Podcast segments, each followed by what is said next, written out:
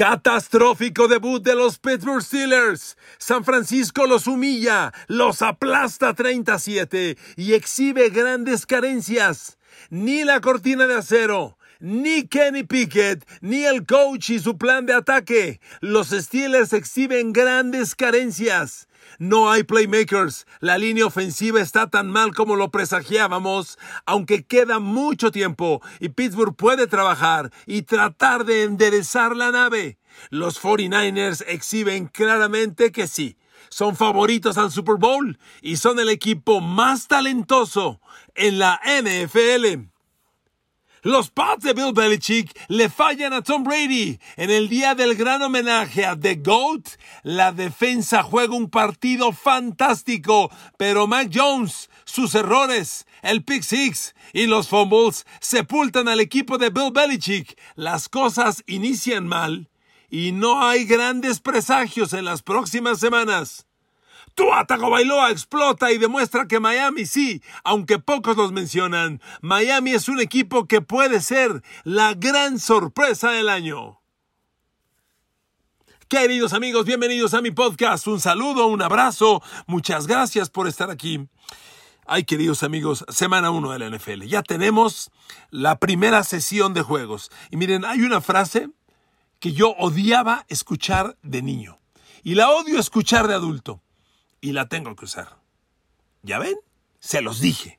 Perdónenme, perdónenme. Es una frase pesada, soberbia, sangrona, pero a veces muy cierta. A ver amigos, ¿por dónde empezamos con esta catastrófica presentación de Pittsburgh? ¿Por dónde empezamos? ¿Por la línea ofensiva? Que me he cansado de decirles que no funciona y es el principio de todo el problema ofensivo. ¿Por allá arrancamos?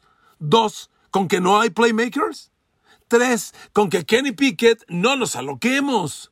Ya pensamos que puede retar a Patrick Mahomes y a, Joe Burrow y a Josh Allen. Calma. Kenny Pickett es un coreback de segundo año que está empezando ese crítico segundo año y tiene mucho por madurar y crecer. Y ayer dio un juego terrible. Y bueno, a pesar de TJ Watt, ¿dónde está la cortina de acero? Los 49ers le metieron a Pittsburgh casi 400 yardas de ofensiva total. A ver amigos, comencemos el análisis. El coreback. La NFL es una liga de corebacks. Comencemos por ahí. Bueno, son dos corebacks de segundo año. Brock Purdy, Kenny Pickett. Amigos, no es posible que Kenny Pickett en el juego de debut lance 46 pases. A ver, Pittsburgh ejecutó 56 jugadas totales en el partido. 56. 46 fueron pases. Por Dios. A ver, se puso de moda el año pasado criticar a Matt Canada. Aquí ya hay un primer elemento para criticarlo. ¿Quién en estrategia pone 46 pases por 10 carreras? Empezamos mal. Ahora, quien, quien justifique esto dirá, ¿y quieres correr más? Yo les dije el fin de semana, San Francisco fue la mejor defensa contra la carrera el año pasado. Permitió solo 77 yardas por tierra. El gran reto de Pittsburgh es correrle a esa defensa. Bueno, Pittsburgh corrió 41 yardas. Dios mío, pero ¿saben qué? Sí hay crítica porque aunque corrió 41 yardas, que es una pobreza, no puedes correr 10 veces en todo el partido. Por favor. A ver, dividan 10 entre 4, los cuatro cuartos. Pittsburgh corrió dos y media jugadas por cuarto. ¿Dónde está el balance? Mal, muy mal. Empezando por estrategia, yo soy enemigo de criticar a Matt Canada, porque creo que hay muchos problemas ofensivos que no son del coordinador. Pero con estos números, arranquemos contra Matt Canada. Pésima estrategia. No puedes correr 10 veces de 56 jugadas. Porque miren, aunque, aunque la línea ofensiva no fue dominante, Pittsburgh promedió, promedió 4.1 yardas por carrera, que no es lo ideal, pero no es del todo malo. Si corres 20 veces, son cerca de 90 yardas. Y esas 90 yardas y esos 20 acarreos te dan balance, te dan estabilidad. El planteamiento, 10 jugadas de carrera por 46 de pase, pésimo. Ahora, Matt Canada te va a decir, ve la línea ofensiva que tengo. Si la línea ofensiva de Pittsburgh pudo bloquear para 41 yardas terrestres, en bloqueo de pase permitió 5 capturas de coreback. 5. Yo no creí que jugara tiempo completo Nick Bosa. Fue una máquina arrolladora. Hizo pedazos a Chukwuma Okorafor. La el único momento brillante es cuando entró el novato Darnell Washington, el ala cerrada de Pittsburgh, del que tanto les hablé, que lo usan estrictamente como bloqueador, casi no le lanzan. Y, Darnell Washington en una jugada de carrera planchó a Nick Bosa feo. Incluso Bosa se levantó con rostro de qué qué pena me da. Pero bueno, fue una jugada. Bosa hizo pedazos particularmente a Chukwuma Okorafor. Mañana voy a tener los datos precisos, pero fue imbloqueable. Ahora amigos, analicen esto. La línea ofensiva de Pittsburgh bloqueó para 41 yardas terrestres y permitió 5 capturas de coreback. Ahora permítanme preguntarles, ¿estamos de acuerdo en que por tercer año consecutivo seguimos hablando de la maldita línea ofensiva chingao? Otra vez. Otra vez. ¿Y saben por qué? Porque Pittsburgh falló en el draft. Broderick Jones tenía que estar aquí como titular inmediato. Tal vez no dominante en absoluto, pero tendría que estar. Y no, está en la banca. No está jugando. No tiene el nivel suficiente para estar ahí. ¿Y por qué reclamo? Porque en el draft hubo otros tackles ofensivos que tomaron otros equipos y que sí están de titulares. Entonces Pittsburgh falló. Isaac, yo se los dije, a ver, Isaac Semualo, el gar izquierdo, no se ve mal, pero es la única novedad. De los cinco titulares del año pasado, cuatro repiten. Tampoco esperes que el gar izquierdo cambie por completo esto. Vean los números. Ahora, con esta pobreza, ¿qué carajos quieres que haga Kenny Pickett? Por favor, lo mandas a lanzar 46 veces. Pittsburgh perdía 27 al medio tiempo y 27-7 al final del tercer cuarto. Estaba liquidado. Y Kenny Pickett constantemente asediado, golpeado, y vienen los errores. Kenny Pickett lanzó dos intercepciones. A ver, Steelers Nation.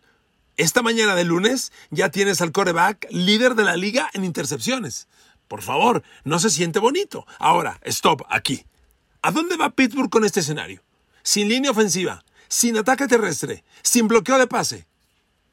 A ningún lado. Porque aquí damos pie al tercer punto que yo les planteaba el fin de semana pasado. ¿Quiénes son los playmakers de Pittsburgh? ¿Quiénes? Después de George Pickens, que estaba frustrado. A ver, yo entiendo a George Pickens. Él hace, él puede hacer mucho, pero cuando eres el único, ¿qué hace la defensa? Le dice al corner, pégatele, juégale personal y el juega siempre tu, deep, o sea, defensa de dos safeties. Y el safety que está del lado de George Pickens le dices, te le pegas, lo que algunos malen como doble cobertura, que no es, pero que así parece en la tele, y eso le haces. El corner todo el tiempo personal con Pickens y el safety se le pega siempre en ese lado. Entonces, siempre hay dos hombres encima de George Pickens y cuando quieres que el jugador haga jugadas grandes, ¿sabes de cuántas yardas? fue la jugada más grande de George Pickens ayer, nueve yardas. Capturó cinco pases para la fantástica cifra de 36 yardas. Amigos, eso es nada. Aunque al final del partido Allen Robinson agregó una jugada de 31 yardas y Deontay Robinson una de 26 empezando el tercer cuarto, Pittsburgh no tiene profundidad, no tiene playmakers. Y miren, yo recuerdo abril pasado, cuando llegó el draft yo les decía, a ver, faltan muchas cosas. Falta línea ofensiva, faltan linebackers interiores, faltan esquineros, faltan playmakers. No puedes todo al mismo tiempo. Es imposible. No alcanzó para playmakers. No alcanzó. Aunque probablemente sea ligeramente motivante que Allen Robinson terminó con 5 recepciones y 64 yardas, que no está mal, y tuvo una recepción, miren, tuvo Allen Robinson tuvo una recepción de 31 yardas y tuvo 4 recepciones de 32 yardas, que si las divides son de a 8, o sea, Allen Robinson tuvo un partido, hombre, 13 yardas promedio por recepción, no está mal. Ojalá esto de pie a crecer un poco, pero no es suficiente. Amigos, con este escenario, Pittsburgh no va a ningún lado. ¿Y saben qué? Ahí viene Miles Garrett y Cleveland, que acaba de dominar contundentemente a Cincinnati. Termino el análisis de Pittsburgh, me voy a la defensa. ¿De qué sirve un día espectacular de TJ Watt? Espectacular. Terminó con tres capturas de coreback y yo en el análisis les decía, a ver, San Francisco tiene una muy buena línea ofensiva, muy buena, pero el tackle derecho, Colton McKivitz, es nuevo reemplazó a Mike McGlinchey. De los cinco linieros ofensivos de Niners, ese es el punto débil y ese es el ajedrez del fútbol americano. Un duelo personal donde juegas uno contra uno, TJ Watt sobre McKivitz y lo hizo Así toda la tarde. De las tres capturas que genera TJ Watt, dos son cortesía de Colton McKivitz. Muy bien. Y ahí los Niners tendrán que mejorar algo. Pero amigos, ¿de qué sirve esto? Cuando a Patrick Peterson lo hacen pedazos. A ver, Niners, eh, Steeler Nation, si ustedes me escuchan recurrentemente, lo cual agradezco, y si no, permítanme decirlos. Desde marzo, cuando Pittsburgh firmó a Patrick Peterson, yo les dije, ¿qué qué? Patrick Peterson es el gran corner que Pittsburgh selecciona en la agencia libre. Tiene 32 años. Y luego voy otra cosa. Patrick Peterson en Minnesota la mayor parte del tiempo jugó eh, esquema de cobertura de zona y Pittsburgh juega cobertura personal gran parte del tiempo. Patrick Peterson no es un especialista de cobertura personal. ¿Y qué creen? Brandon Ayuk le cargó calor. Tres recepciones de touchdown tuvo San Francisco, dos cortesía de Patrick Peterson. Perdón, perdón, se los dije, se los dije. Odio esa frase. Desde niño la escucho. Mis padres me la decían. Ya ves, te lo dije. Que no te subieras, que no gritaras, que no... Te lo dije. Bueno, lamento decirles, hoy se los dije. Y no pinta bien eso. Ahora, está arrancando la temporada. Está arrancando la temporada. Es semana, fue semana uno. Todavía vamos a ver qué crecimiento puede tener Joey Porter Jr., que, está jugando parcialmente. Levi Wallace tampoco me parece una joya, se los dije en su momento. Y le costó a Pittsburgh caro los corners, caro, porque a pesar de TJ Watt pasó lo que pasó. A ver amigos, concluyo con esto. No nos aloquemos cuando una pretemporada aparezca bien. Pittsburgh jugó bien en agosto. Hubo quien dijo, Kenny Pickett es el MVP de la pretemporada. A ver, a ver. No digamos mafufadas. O sea, ¿quién dice que una pretemporada es un presagio de la temporada. En la pretemporada juegas suplentes contra suplentes. Los titulares casi nunca juegan. Y cuando juegan, como Pickett jugó, juegan contra suplentes. Entonces los números de una pretemporada casi siempre están inflados. No les hagan caso. Y Pittsburgh pues, se llevó una triste historia. De los Niners no, he hablado mucho, voy a hablar más, más mañana pasado. Pero a ver amigos, San Francisco demostró, confirmó que es el equipo más talentoso de la NFL. A ver, ¿dónde está? Los tercos que siguen dudando de Brock Purdy. ¿Qué le dudan a Brock Purdy? Es impresionante la velocidad a la que se deshace del balón. Es impresionante que su primera lectura casi siempre es la correcta. Les aseguro que Brock Purdy sacó el balón ayer en menos de 2.8 segundos. Y dígame, ¿quién le pega a un coreback que se deshace del balón a los 2.8 segundos de que le llegó a las manos? Fascinante, fascinante. Si yo fuera fan de los Niners, que, que me da envidia no serlo, me encantaría hacerlo, estaría muy motivado. Este equipo luce ultra mega poderoso. No le duele nada de nada, ¿ok? Bueno, este, este podcast lo dedicamos a Steelers y a Pats, así que de Niners prometo hablar mañana, así como de Cowboys. Vámonos con los Pats. Híjole, ¿me permiten retomar este podcast como lo inicié? Ya ven, se los dije. A ver, Mac Jones, por favor.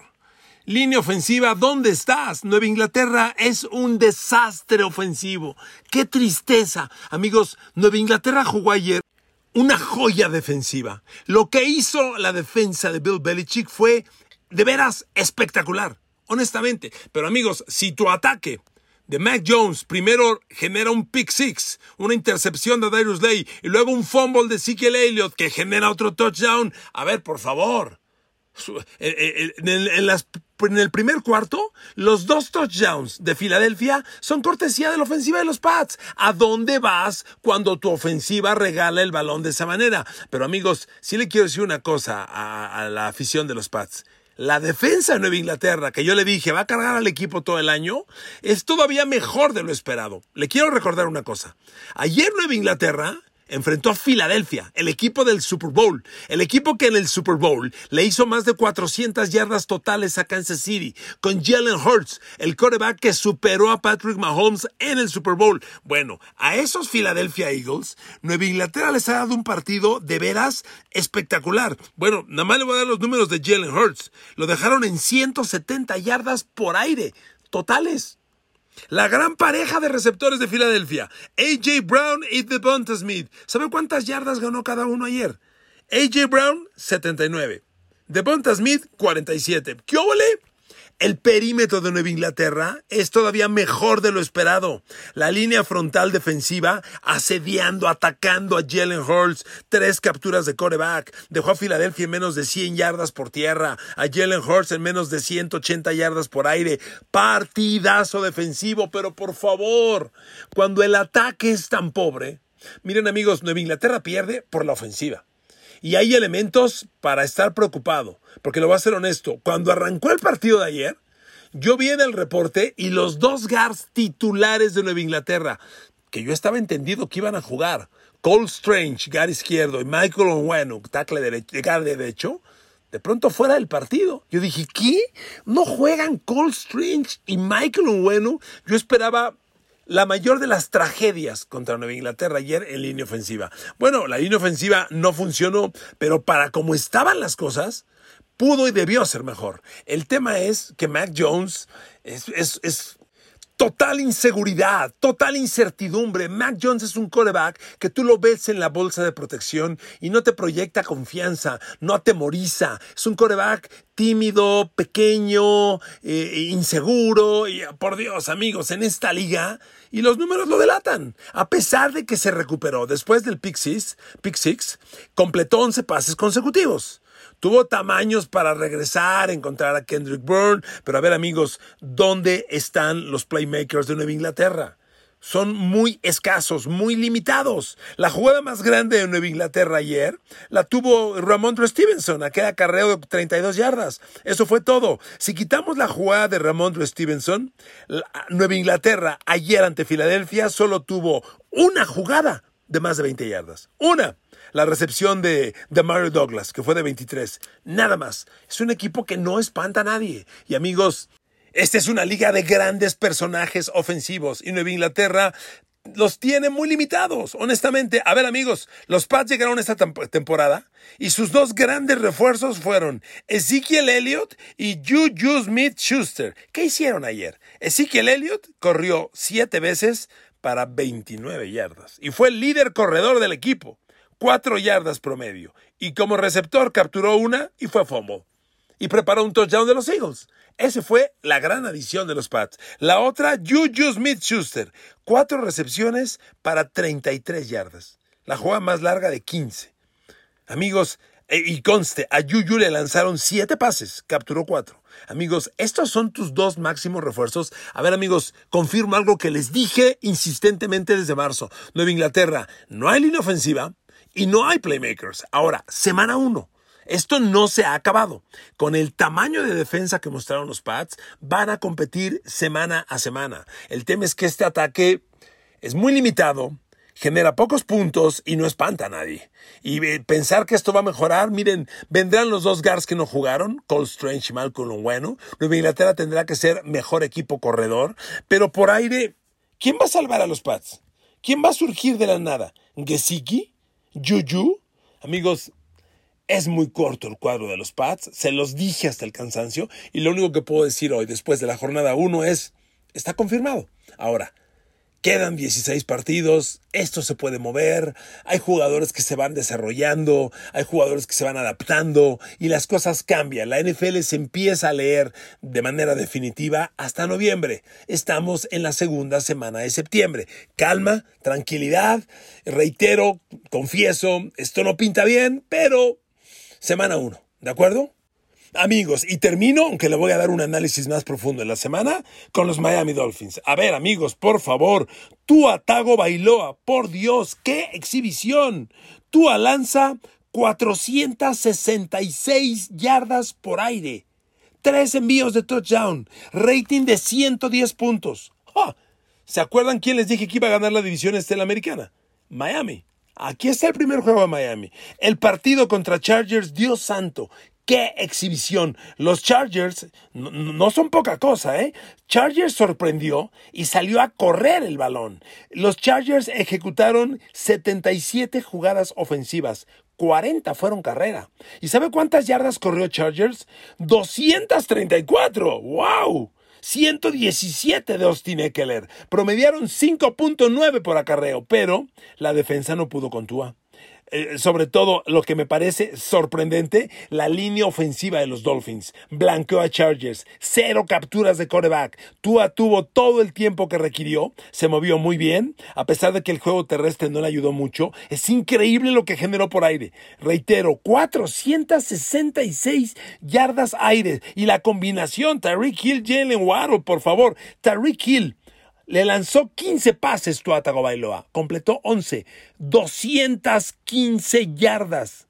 19.5 yardas por, por recepción. Dos de touchdown. No, amigos, por favor. ¡Qué exhibición! El equipo de la jornada, uno, son los 49ers y los Miami Dolphins. ¡Qué exhibición de Tua Tagovailoa! Se nos acaba el tiempo, tenemos que hablar más. Hay mucho para comentar de esta fantástica exhibición de los Dolphins, pero el inicio es sumamente prometedor. Tua Tagovailoa, si Diosito nos ayuda y juega sano 17 partidos, puedes llegar muy, pero muy, muy lejos en esta división. Y el próximo domingo en la noche, Tua Tagovailoa y los Dolphins visitan a mis Pats de Nueva Inglaterra. Y va a ser un gran agarrón porque este ataque contra la defensa de los Pats, me cae que se va a poner muy bueno. Amigos, gracias por escuchar este podcast. Semana 1 del NFL. Vienen cosas fantásticas. Nos escuchamos mañana. Que Dios los bendiga a todos.